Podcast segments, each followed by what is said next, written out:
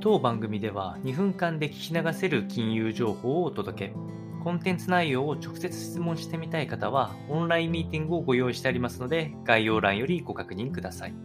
本日のテーマは、FOMC にて0.75%の予想通りの利上げ、インフレ状況はといったようなテーマにして、えありまして、えこちら9月21日に発表された FOMC での利上げ決定は3会合連続となる0.75%の利上げ。えー、やはり、積極的な利上げ、えー、傾向というのは変わりませんでした。そしてこれはマーケットのコンセンサス通りなので、サプライズはなしとなります。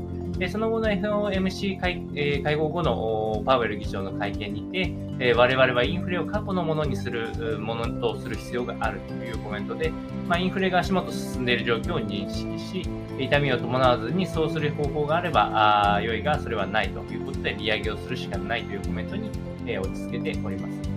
で結果、フェデラルファンド金利、FF 金利と言われるものですね、短期金利は3から3.25%の、えー、高水準になってきているところです。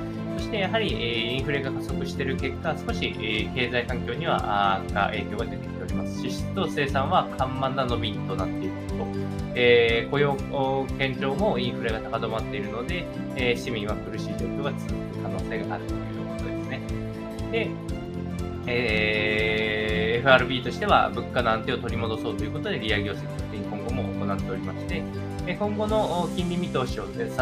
ドットチャートにおいては、えー、今年末までには4.4%まで、23年中までに4.6%上昇するという結構高派な推移となっておりますので、このあたりの値を見ていく必要があるかと思います。